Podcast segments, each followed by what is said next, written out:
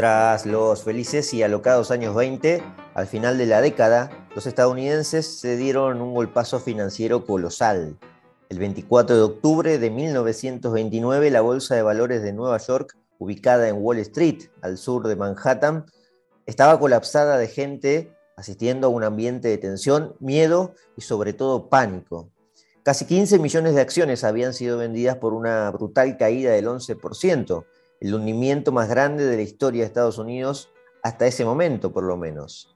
Fue el famoso Jueves Negro, al que le sucederían peores jornadas. Al lunes y martes siguiente, el mercado bursátil seguía registrando pérdidas catastróficas. Al final de la semana, ya todos hablaban de la Semana Negra e incluso del Octubre Negro. Se habían esfumado en apenas unos días alrededor de 30 mil millones de dólares, el equivalente actual a 420 mil millones de dólares, casi un Producto Bruto Interno argentino. Así comenzaba el crack del 29, desencadenando una crisis económica global y una posterior depresión que se tiraría unos larguísimos cuatro años bajo la controversial administración republicana de Herbert Hoover, de allí que se la llame la Gran Depresión. Para 1933, el PBI había caído a la mitad, el desempleo llegaba al 25%. La bolsa siguió evaporando riquezas y tocó piso absoluto en 1932, cuando bajó hasta los 41 puntos. La magnitud del pánico sembró las bases para que Franklin Delano Roosevelt se atornillara en la Casa Blanca durante los siguientes 12 años, algo jamás pensado en el faro de la democracia americana. Y podía haber continuado, claro, pero falleció en 1945 en plena Segunda Guerra Mundial.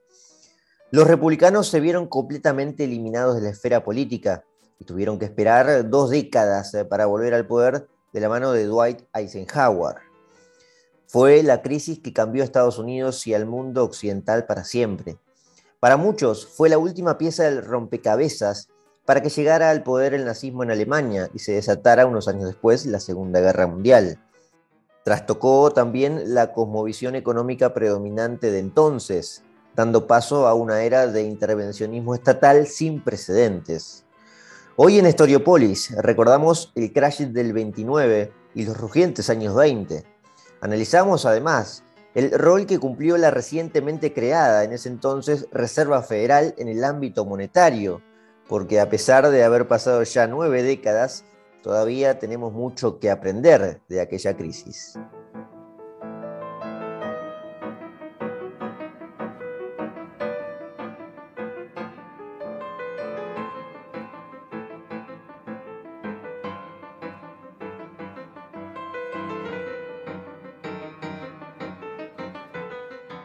Crisis siempre han existido. Es la historia de la economía, el auge y la depresión. De hecho, si le preguntan a cualquier economista profesional, si le preguntan alguna de las características principales de las cuales se puede denominar lo que es la ciencia económica, o mejor dicho, la historia económica, una de esas características probablemente sea la de cíclica, que la economía es cíclica, que a veces eh, sube demasiado y a veces cae demasiado. Es normal a lo largo de la historia según la evidencia empírica, claro. La crisis de 1929 no fue la primera ni tampoco sería la última. El siglo XIX está llena de ellas, pero incluso nos podemos ir mucho más atrás, en el siglo XVII, en el siglo XVI. La mayoría se daba por eh, banqueros insolventes. En el siglo XIX esencialmente, claro. y tenemos una crisis por allá por el 1825, muy importante. Tenemos un pánico en el 1873 eh, a principios de los años 90 del siglo XIX. Es decir, la crisis de 1929 es una más si la miramos con un ojo que abarque eh, en gran parte toda la historia reciente, por lo menos los últimos 3, 4 siglos.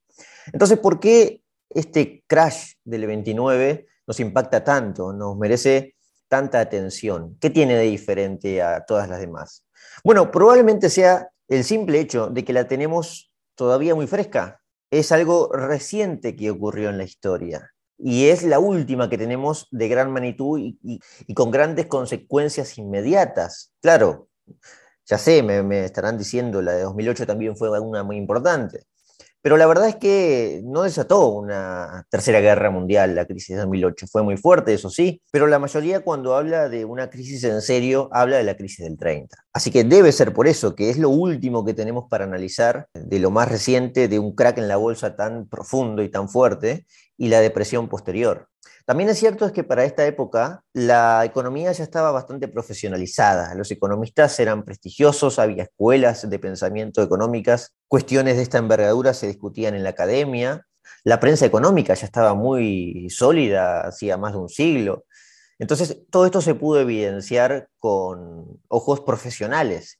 El hecho también es que la cosmovisión económica cambió a partir de eso y, y a partir de esa crisis y eso es obvio que termina generando un montón de, estudios posteriores. La otra cuestión también tiene que ver con el debut en serio de lo que fue la recientemente creada, el rol que cumplió la recientemente creada Reserva Federal, el sistema de bancos de la Reserva Federal que había iniciado, que había tenido origen esencialmente en la aprobación del Congreso en 1913. La idea de la Fed había surgido en 1907, cuando otro pánico había azotado a los Estados Unidos.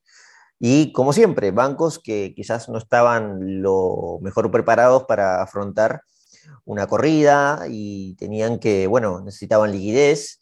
Esto asustó mucho a los banqueros y era lo que asustaba en general a los banqueros.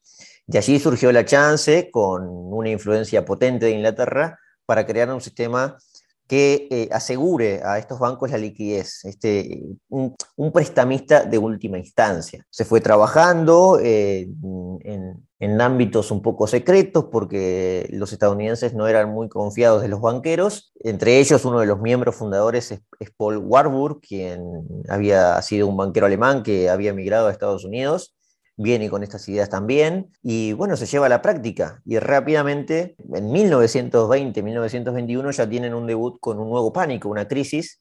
La verdad es que no llegó a ser pánico, fue una pequeña recesión como consecuencia de lo que estaba sucediendo o de lo que había sucedido recientemente. ¿Qué hizo en ese momento la Reserva Federal? Bueno, no mucho, no tocó demasiado y para agosto de 1921 la economía estaba creciendo nuevamente. Pero ¿por qué se desató esa crisis? Porque en realidad el evento principal en el cual la Fed se ve como protagonista ocurre, como sabrán ustedes, eh, si se creó en 1913, el año siguiente arrancó un evento crucial que también iba a definir parte de lo que venía del siglo XX, que fue la Primera Guerra Mundial. En el poder estaba el presidente demócrata Woodrow Wilson, quien tenía bien en claro que Estados Unidos no tenía que entrar a la guerra, eh, apoyado en esa doctrina aislacionista que predominaba en la opinión pública norteamericana. Finalmente, esa doctrina de neutralidad se terminó rompiendo en 1917, cuando Wilson encontró la excusa perfecta para meterse en guerra y así lo hizo, definiéndola por completo, aunque ya estaba bastante, aunque estaba bastante atascada la guerra, la terminó definiendo por completo Estados Unidos, claro está. Para fines de 1918 eh, ya se estaban firmando los armisticios para la paz y el tratado final en París, el famoso Tratado de Versalles, firmado en junio de 1919, terminaba la guerra. Estados Unidos había salido triunfador. ¿La Reserva Federal qué había hecho durante estos años? Bueno, lo que tenía al alcance para favorecer a los Estados Unidos, al país, y además también para favorecer a los aliados, a los aliados de Europa, Francia, Inglaterra, que estaban en guerra con los imperios de aquel entonces. Lo cierto es que Wilson se tomó esto bastante personal finalmente cuando parecía que no, y en Europa fue recibido como el ángel de la justicia, un ángel justiciero que ayudó finalmente a Europa Occidental, triunfando en la guerra. Pero cuando volvió a Estados Unidos, la visión de la población no era la misma que en Europa. A fin de cuentas, Wilson había roto la doctrina más popular de la época dentro de la población, que era mantenerse neutrales. Y en gran parte nunca había sido neutral Estados Unidos, porque financiaba con crédito barato a través de este nuevo sistema que estaba en la práctica en el orden monetario. En marzo de 1920, el Senado le tumba el Tratado de Versalles por solo siete votos, un Senado controlado por los republicanos, claro. El golpe final para Wilson fue en noviembre de ese mismo año, cuando los demócratas eh, perderían la elección el delfín de Wilson, James Cox, terminó derrotado por los republicanos. Warren Harding, un senador de Ohio de 55 años, vencía con gran comodidad. 16 millones de votos se llevaron los republicanos contra solo 9 de los demócratas. Comenzaba entonces, en 1921, el mandato de Harding, con un discurso de auténtico promercado. Una de las frases en sus inicios del mandato fue la siguiente. Nuestra peor tendencia es esperar demasiado del gobierno y hacer demasiado poco por él. Comenzaba entonces, en el final de este año, más precisamente, cuando la recesión de 1921 se acababa, sin que la Reserva Federal hiciera demasiado, no tuvo demasiada intervención en este caso, supo cuándo reducir un poco el crédito barato que había sido tan popular en los años anteriores, y comenzaba en esta época el holgorio de los años 20.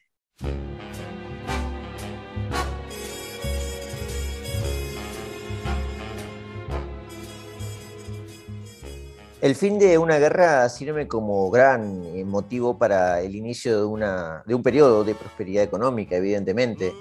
Y este era el caso. Además, se unía con una sociedad estadounidense que venía en pleno descubrimiento, en pleno avance tecnológico. Culturalmente se atravesaron dos eh, cuestiones, la idiosincrasia propia del norteamericano y la cuestión de, tan, positiva, esa noticia tan positiva que, que dan inicio a los periodos de auge, como fue el fin de una guerra, y además siendo el país vencedor, claro está. Los protagonistas florecían todos del sector privado. Además, combinado con esto que Harding, el nuevo presidente republicano, no era muy carismático, por cierto, tenía un discurso promarcado, bien clarito, pero pronto se vio aquejado de algunos casos de corrupción en su gabinete. ¿Por qué dije lo del tema de, que predominaba la fama de los privados. Bueno, es esta época donde los empresarios empiezan a hacer gala de sus avances, de sus descubrimientos. En la década del 20 se luce con mucha brillantez un ingeniero que venía fabricando motores desde fines del siglo XIX. Estamos hablando de Harry Ford sus autos y la producción en masa, esencialmente, este modelo revolucionario de fabricación industrial, terminó beneficiando a los consumidores, pero además impregnó en todos los sectores empresariales una forma de producción que permitía reducir los precios. El rey de los automóviles terminó dándole a los estadounidenses el coqueto modelo del Ford T, Ford había iniciado con su empresa en 1903 igualmente, y aunque se instaló rápidamente a nivel internacional, la Primera Guerra Mundial le cortó un poco los avances. Pero recién en, la década siguiente eh, supo y pudo abrir plantas de ensamble en el exterior. Inglaterra fue el primer país que recibió una planta de ensamble y Argentina fue la siguiente, en 1912. Sí, Argentina, escucharon bien. En los años 20 sí pudo, después de la guerra y de la pacificación, tener presencia en casi, bueno, en todo el mundo. En España, en Francia, Alemania, Europa, que es lógico, sino que llegó a, Australia, a Sudáfrica incluso llegó. El coche en Estados Unidos, este modelo, el Forte, terminó cambiando la vida de los estadounidenses, para siempre, claramente. Porque no solo estaba la existencia del crédito barato, que vamos a analizar más adelante y con esta cuestión monetaria que queremos tratar, sino que el propio abaratamiento del producto del auto permitido por la cadena de montaje le abrió la puerta a los estadounidenses a un mundo nuevo. Si a principios de 1910 el coche que fabricaba Ford costaba 900 dólares, para 1925 ya salía a 260. Para 1929, por lo menos 9 de cada 10 familias tenían este elegante cochecito en su garage. Revolucionó desde todos los aspectos, implementando un impulso a todas las demás industrias cercanas a lo que es el auto, por, supuesto, el acero, el petróleo, la pintura e incluso el asfalto de muchas calles. En cuanto a la vida social, quebró la distancia entre el campo y la ciudad. A eso se sumaba también un elemento crucial para entender esta vida de los 20, que es eh, la electricidad, la masificación de la electricidad. Entre 1920 y 1929 el número de hogares con luz eléctrica en Estados Unidos pasó del 35 a casi el 70%. Esto lograba, además de romper esa dicotomía entre día y noche, favorecía un, importante cambio de hábitos, especialmente los relacionados con el ocio. Por cierto, estos son los años en que los bares clandestinos se vuelven bastante populares. Estaba en ejercicio una ley que tuvo poca vida y poca práctica también, que era la ley seca, prohibiendo, los, eh, prohibiendo la bebida alcohólica. La electricidad no solo daba luz y brillo a la noche de Manhattan, creó además consumidores para otros nuevos inventos, esencialmente los relacionados con los electrodomésticos. Empezaron a ofrecerse al público lavarropas, heladeras, aspiradoras, tostadoras, algo que para nosotros es muy habitual, ¿no? Pero para el momento era la novedad, una serie de aparatos milagrosos que hacían la vida mucho más fácil y ahorraban mucho tiempo a las familias. Y además, todo podía adquirirse a un crédito muy barato. La tecnología daba paso también a otros aparatos electrónicos, por ejemplo, a las radios, pero esencialmente a las transmisiones de radio. A fines del año 20, de 1920 más precisamente, comenzaban a transmitirse programas de noticias, algo también bastante nuevo. La prensa estaba en ejercicio, pero la radio era lo nuevo. En noviembre, los resultados de las elecciones presidenciales en las que triunfa eh, Harding fueron puestas al aire por la primera emisora de Estados Unidos en un suceso histórico. Ojo, claro, solo al alcance de unos pocos centenares de personas. En el plazo de unos pocos meses empezaron a ofrecerse receptores en todas las tiendas y el furor de la radio prendió finalmente como pólvora. A fines de la década del 20 había aparatos en el 60% de los hogares. La radio también fue otra forma de unir al país. De pronto todos los norteamericanos escuchaban la misma información, escuchaban los acontecimientos políticos, aunque en la política no era tan, tan emblemática, por lo menos eh, en, esta, en estos años. Pero se emocionaban, eso sí, con los melodramas, con la industria del entretenimiento. Esta era otra faceta también de los años 20, que se concentraba en el cine. Los estadounidenses se podían hacer tiempo para estas cosas y aparecía la industria del entretenimiento. Y el entretenimiento produce personajes populares, mucho más que un presidente. La sociedad producía héroes del entorno privado. Y esto es gran parte de, la explicación por la cual fue tan próspero este periodo. En el cine brillaban los actores eh, Douglas Fairbanks y Charles Chaplin. Fairbanks estaba casado con eh, Mary Pickford, una pareja real de Hollywood casi. Eran las estrellas deslumbrantes del cine. Eso sí, del cine mudo, claro. De allí que se conocen las películas de Chaplin. En 1927 esa barrera del sonido se terminó rompiendo y el cine, que había crecido y estaba dando millones de dólares a las grandes empresas, de repente relegó a los actores más importantes porque el cine mudo desapareció. Una película de jazz se estrenó en 1927 y el cine pasó ahora a ser hablado.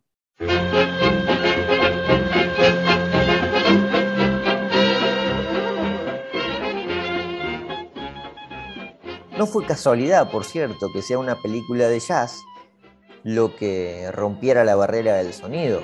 A principios de la década nace un nuevo movimiento también, que es este. Este ritmo frenético y cautivador que están escuchando de fondo es el jazz de la época.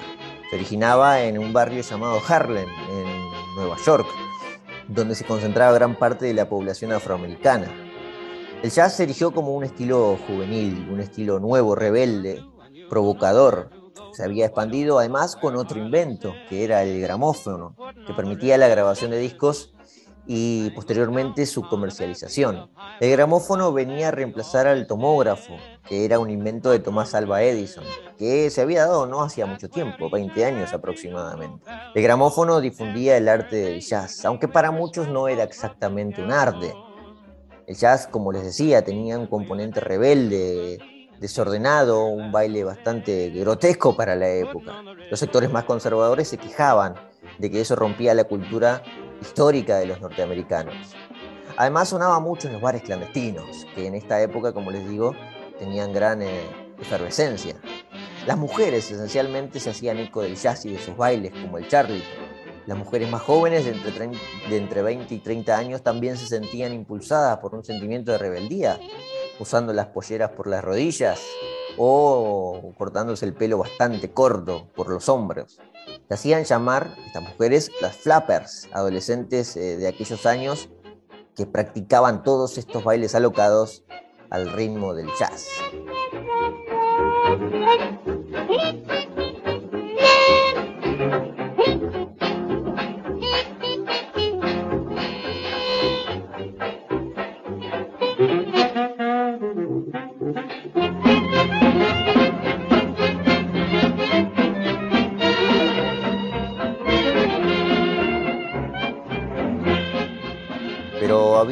Una atracción que era mayor que todas estas. Estamos hablando, claro, de una callecita en Manhattan, se llamaba Wall Street. La bolsa de valores le estaba permitiendo, además de todos los eh, beneficios que se conseguían de una economía bastante próspera en esta época, empezar a producir miles y miles y hasta millones de dólares. Pero bueno, tanta ambición terminó llevando a los estadounidenses a chocar contra la realidad de una burbuja que venía creciendo eh, eufóricamente a la vez que crecía todo el ánimo de esta sociedad en esta época. Estos son los felices años 20, que se terminan con el crash del octubre del 29. Pero para entender cómo llegamos a eso, tenemos que tocar la teoría económica. Esto de la Reserva Federal que les hablaba al principio, y que marca una diferencia, en, parte, no total, pero una diferencia con todas las crisis anteriores, desde la de 1907 hasta todas las previas en el siglo XIX, que también fueron muy duras, por cierto, nadie dice que no, y también ocasionaron consecuencias políticas. Pero la de 1929 no se compara, quizás es la crisis, podemos decir, definirla así, ¿no? Eh, el pánico que peores derivaciones terminó teniendo. El orden monetario terminó siendo clave en, este, en esta época, porque así como en la Primera Guerra Mundial, la recientemente creada Fed impulsaba el crédito barato, lo volvió a hacer en estos años. Los tres centros de poder monetarios más influyentes de los Estados Unidos eran la Secretaría del Tesoro, evidentemente, comandada por casi toda la década por Andrew Mayon, la propia Reserva Federal, la presidencia de la Reserva Federal, y el Banco de la Reserva Federal de Nueva York, gobernada por Benjamin, Benjamin Strong, un banquero con bastante presencia en distintas empresas antes de llegar a, la gobernación del Banco de la Reserva Federal de Nueva York. Lo fue desde su creación incluso, en 1914, así que se puso a trabajar inmediatamente para ofrecer crédito barato. Una de las cuestiones que más se discutía en la época era el patrón oro. Y esto es un punto crucial también ya había una corriente económica bastante potente criticando las restricciones, las restricciones que generaba una estricta proporción del oro dólar. Era bastante rígido si se lo respeta al patrón oro. Era, digamos, eh, un enemigo del papel moneda. Básicamente era eso. Es en estos años cuando se realiza una conferencia de economistas y banqueros en Génova, Italia, en mayo de 1922, cuando se decide, en líneas generales, flexibilizar el patrón oro, flexibilizar la proporción dólar-oro. La conferencia de Génova la había organizado la Sociedad de Naciones, el antecedente más inmediato que tuvo la Organización de las Naciones Unidas. La Sociedad de Naciones había sido creada con el Tratado de Versalles, que había sido rechazado por el, un Senado republicano en 1920. Claro, la Sociedad de Naciones Unidas nació sin Estados Unidos y es el punto crucial por el cual perecería mucho más adelante, a inicio de la Segunda Guerra Mundial. Estados Unidos nunca se metió finalmente en la Sociedad de Naciones, pero sí terminó influyendo a través de sus banqueros. En la conferencia de Génova se llegó a este acuerdo para flexibilizar el dólar oro, la proporción oro-dólar, y muchos economistas celebraron lo que ocurrió en ese momento porque al mismo tiempo se abría una nueva faceta para ayudar a los países de Europa, todavía trastocados por los efectos de la Primera Guerra Mundial. Una serie de programas pretendían eh, hacer cumplir las exigencias de Versalles que no se estaban cumpliendo, con crédito barato partiendo de los bancos de Estados Unidos para Europa. La conferencia de Génova fue celebrada por muchos economistas, entre ellos John Maynard Keynes, un británico que venía deslumbrando a muchos por su pluma. En 1923 se publicó un tratado sobre la reforma monetaria, un libro que salió a elogiar la conferencia de Génova y también salió a elogiar a Benjamin Strong, este hombre que dirigía la Reserva Federal de Nueva York. Lo tomó como un ejemplo de cómo un banco central podía administrar la economía de una nación sin el patrón oro. Presidentes como Woodrow Wilson o el antecesor William Taft se manifestaron siempre a favor siempre a favor de esta tesis, de, la ampliación de la moneda fiduciaria y en contra del patrón oro. El debate eh, a principios de los 20 también era en torno a una pregunta, que era cuándo tenía que prestar la Reserva Federal. ¿Tenía que hacerlo de manera continua o solo en eh, casos de emergencia? Y si vemos los documentos, podemos encontrar que la Fed decidió prestar en gran parte de manera continua, no solo en caso de emergencia. Eso sin dudarlo. En la cuestión del patrón oro me parece importante recalcar un número, que es una estadística pura y dura, que nos explica de qué se trataba el asunto, esto de, la proporción oro-dólar.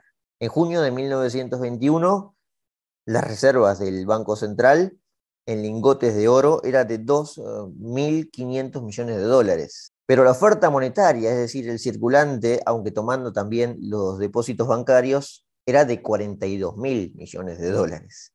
Es decir, lo que se quejaba Keynes y la conferencia en Génova no se estaba dando en realidad. La desproporción ya estaba impregnada en este dato. Y más aún si vemos lo que pasó, si vamos al dato de junio de 1929. Las reservas de oro, que habían entrado mucho en Estados Unidos, eh, estaban, habían aumentado, habían llegado a 3 mil millones de dólares, un 25% de aumento en ocho años. Pero a su vez, la oferta monetaria había aumentado también. Había pasado de 42 mil millones de dólares a 73 mil, un aumento del 61%. Así que sí, si era desproporcionada la, la gestión oro-dólar, en 1929 era mucho más.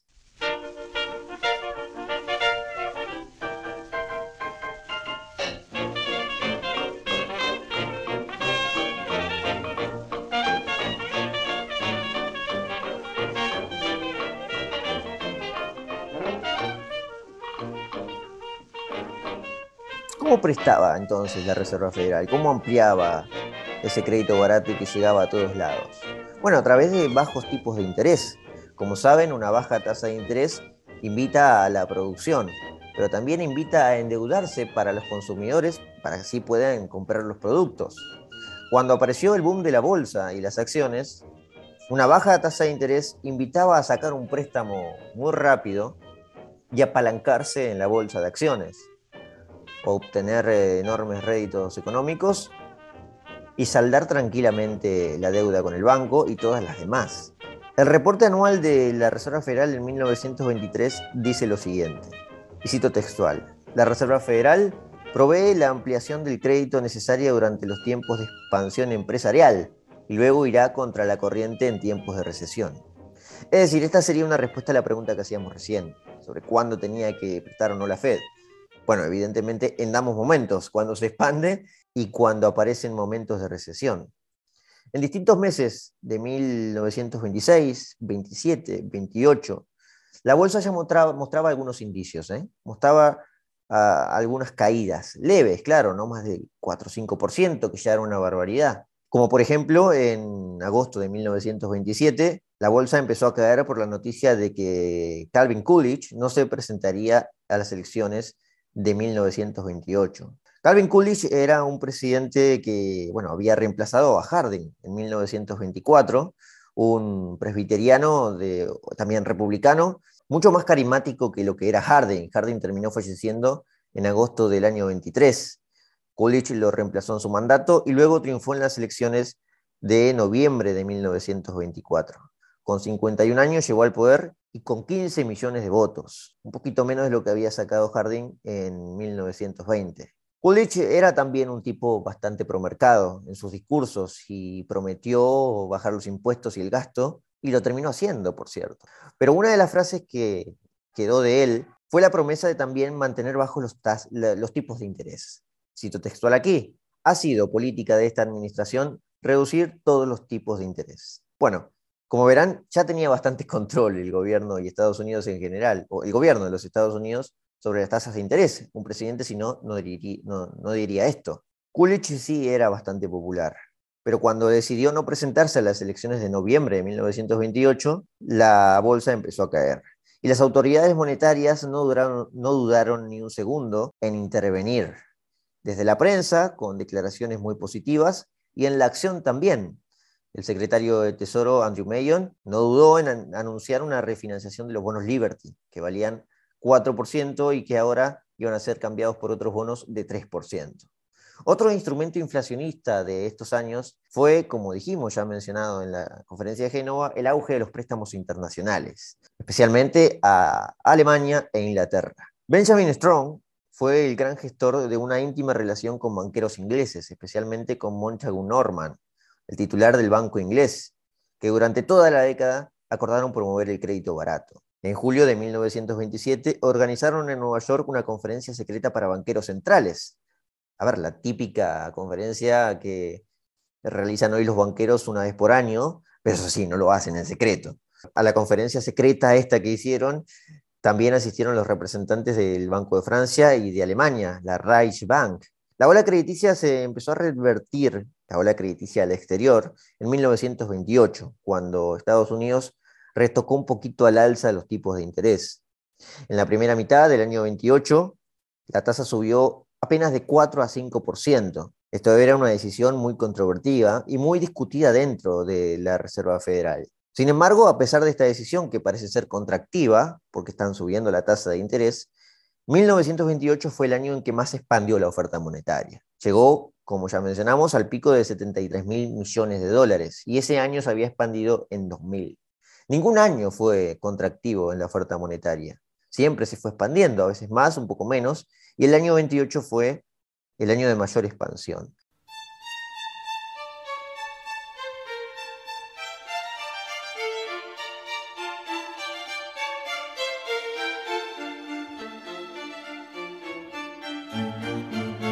Las elecciones de noviembre de este año las terminó ganando el secretario de Comercio de toda la década, Herbert Hoover, venciendo al gobernador de Nueva York, demócrata también, Ol Smith. La victoria había sido bastante amplia, a pesar de que Hoover no era el candidato principal cuando Coolidge... Eh, eh, bueno, todos esperaban que iba a ir a la reelección y un año antes terminó dejando que el Partido Republicano decida su sucesor y terminó siendo Hoover, que tiene un protagonismo central a partir de, de la caída de la bolsa.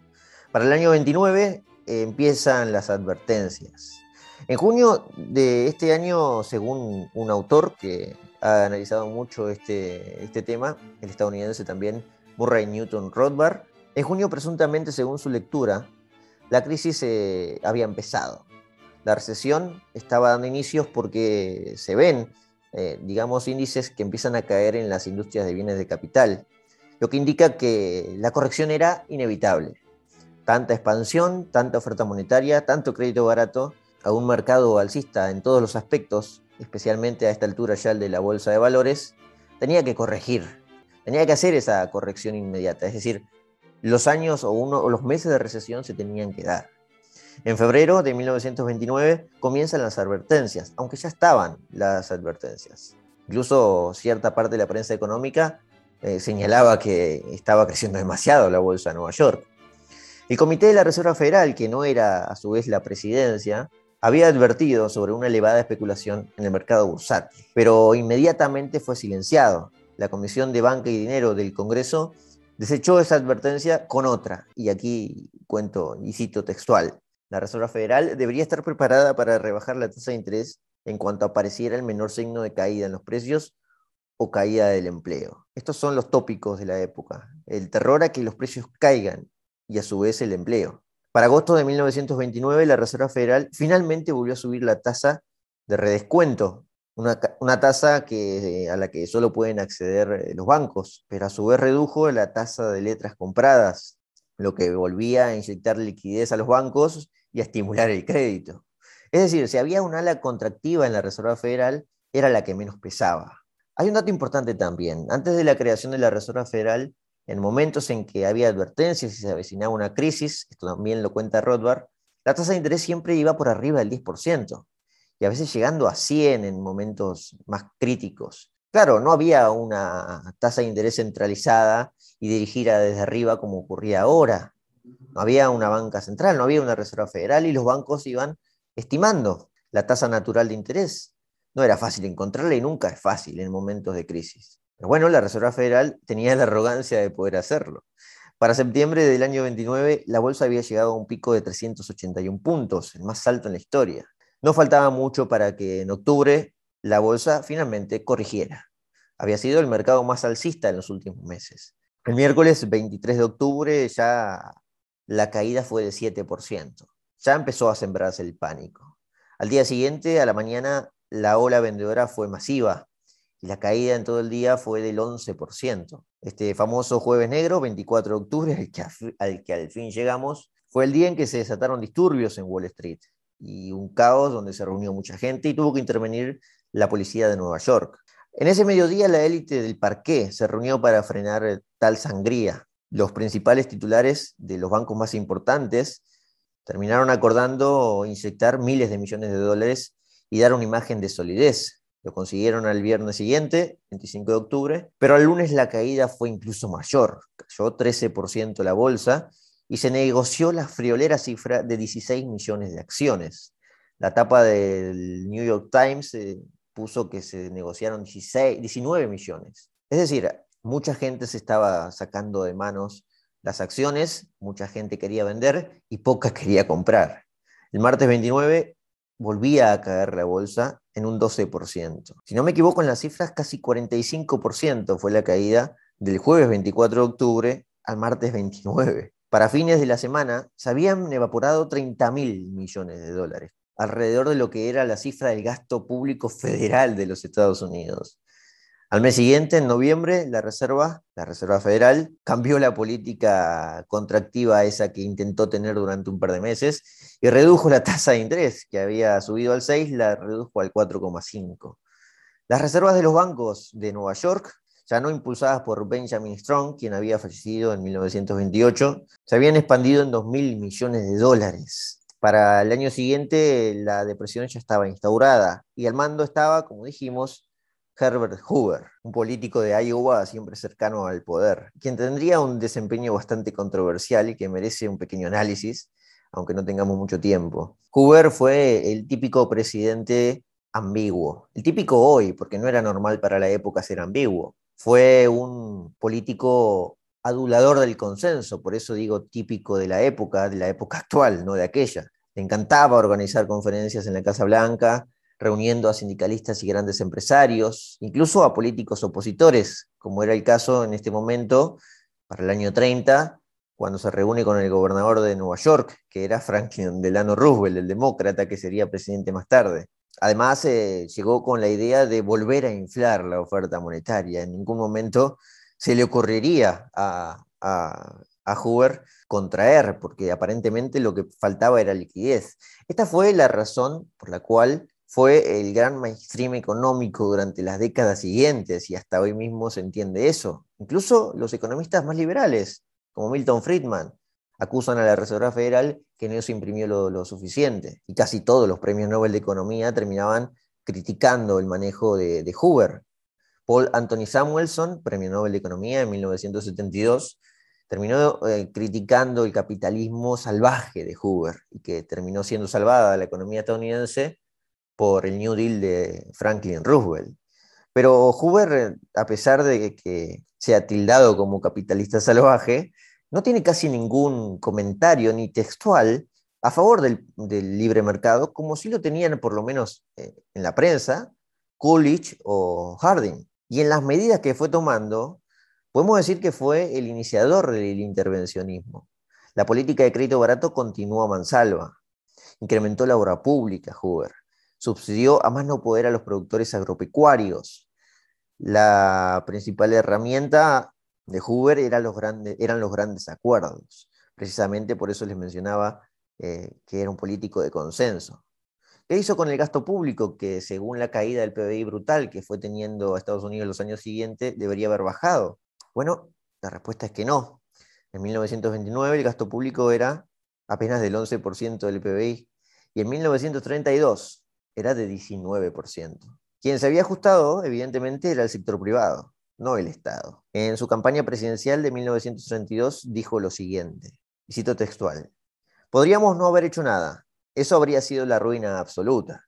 En lugar de eso, encontramos el programa más gigantesco de defensa económica jamás intentado. Por primera vez en la historia de las depresiones, los dividendos y las ganancias se redujeron antes que sufrieran los salarios. Los beneficios empresariales prácticamente desaparecieron. Hoover tenía otra obsesión también, que era mantener los salarios altos. Y en parte lo logró, claro. Lo que no se percató es que eso permitía a mucha gente encontrar empleo. Para 1930, el desempleo, que, que había caído muchísimo tras ese crack de la bolsa, había llegado al 10%, con la política de Hoover, que además se le agregó la prohibición de la inmigración y un proteccionismo feroz con la ley Smoot-Hawley, que impedía la, importación de productos agropecuarios, especialmente los que venían desde un país que en este año no le iba nada mal. Le impidió el ingreso del trigo y la carne a Argentina, en, en los años 30 sumando todas estas medidas, eh, que por lo pronto, como verán, no creo que tengan mucho de capitalismo salvaje, el desempleo llegó en 1932 al 25%.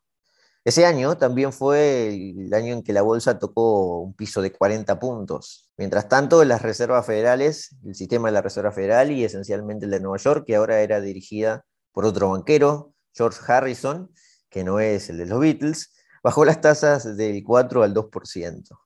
Es decir, el crédito barato que quería impulsar ya en esta época Hoover y toda su administración monetaria estaba destinada a desaparecer. Su obsesión con los salarios altos terminó generando un desempleo masivo y su intervención en los precios se terminó impidiendo la corrección económica, que al final se terminó dando por las malas y dejando a mucha gente afuera del sistema. Hoover terminó perdiendo las elecciones, como era muy como era predecible en 1932, en noviembre. Roosevelt sacó el 57% de los votos, ganando en 42 estados. Hoover terminó aplastado, aunque sacó el 39%, ganando en solo 6 estados. La vida de los republicanos terminó sentenciada al olvido, por lo menos por dos décadas.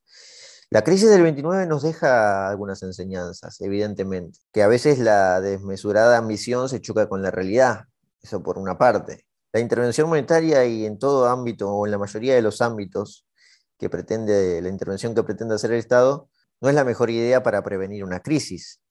La economía posteriormente decidió dar como receta esa idea, la intervención estatal, pero parecen que no se percatan de que fue la intervención en estos años del orden monetario lo que perturbó el sistema de precios. Precios que deberían ser sagrados para mostrar las señales correctas en el mercado, terminó confundiendo al propio ciudadano estadounidense de a pie. Para no irnos con tanta negatividad, me quedo con una enseñanza, o por lo menos con algo para rescatar, que tiene que ver con los felices años 20. Casi todos los avances, o mejor dicho, descubrimientos, bueno, sí, prosperidad económica en general, y cómo se fue reinventando la tecnología, fueron tantos logros, fueron tantos avances que a pesar de la durísima crisis, se quedaron para siempre, no solo en Estados Unidos, sino en todo el mundo. Es decir, fue más difícil conseguir todo lo que habían conseguido, los productos y demás. Pero después de la recuperación, y que tardaría bastante, incluso la recuperación total vendría a partir de la Segunda Guerra Mundial, mantendría la base de estos descubrimientos de los años 20. La crisis, al fin y al cabo, como dijimos al principio, es algo común en las economías. La insolvencia no es algo que se pueda ver siempre a simple vista. Por supuesto que si se puede evitar la intervención, es mejor para no inflamar artificialmente en el auge y para no perdurar la depresión posterior. Así que quizá la mejor manera de entender las crisis, entender esta crisis y todas, es que son algo normal de la economía. Que mirándola en retrospectiva, por supuesto hay que corregir los errores, pero esencialmente no olvidarnos de las cosas buenas que estaban hechas antes de la crisis.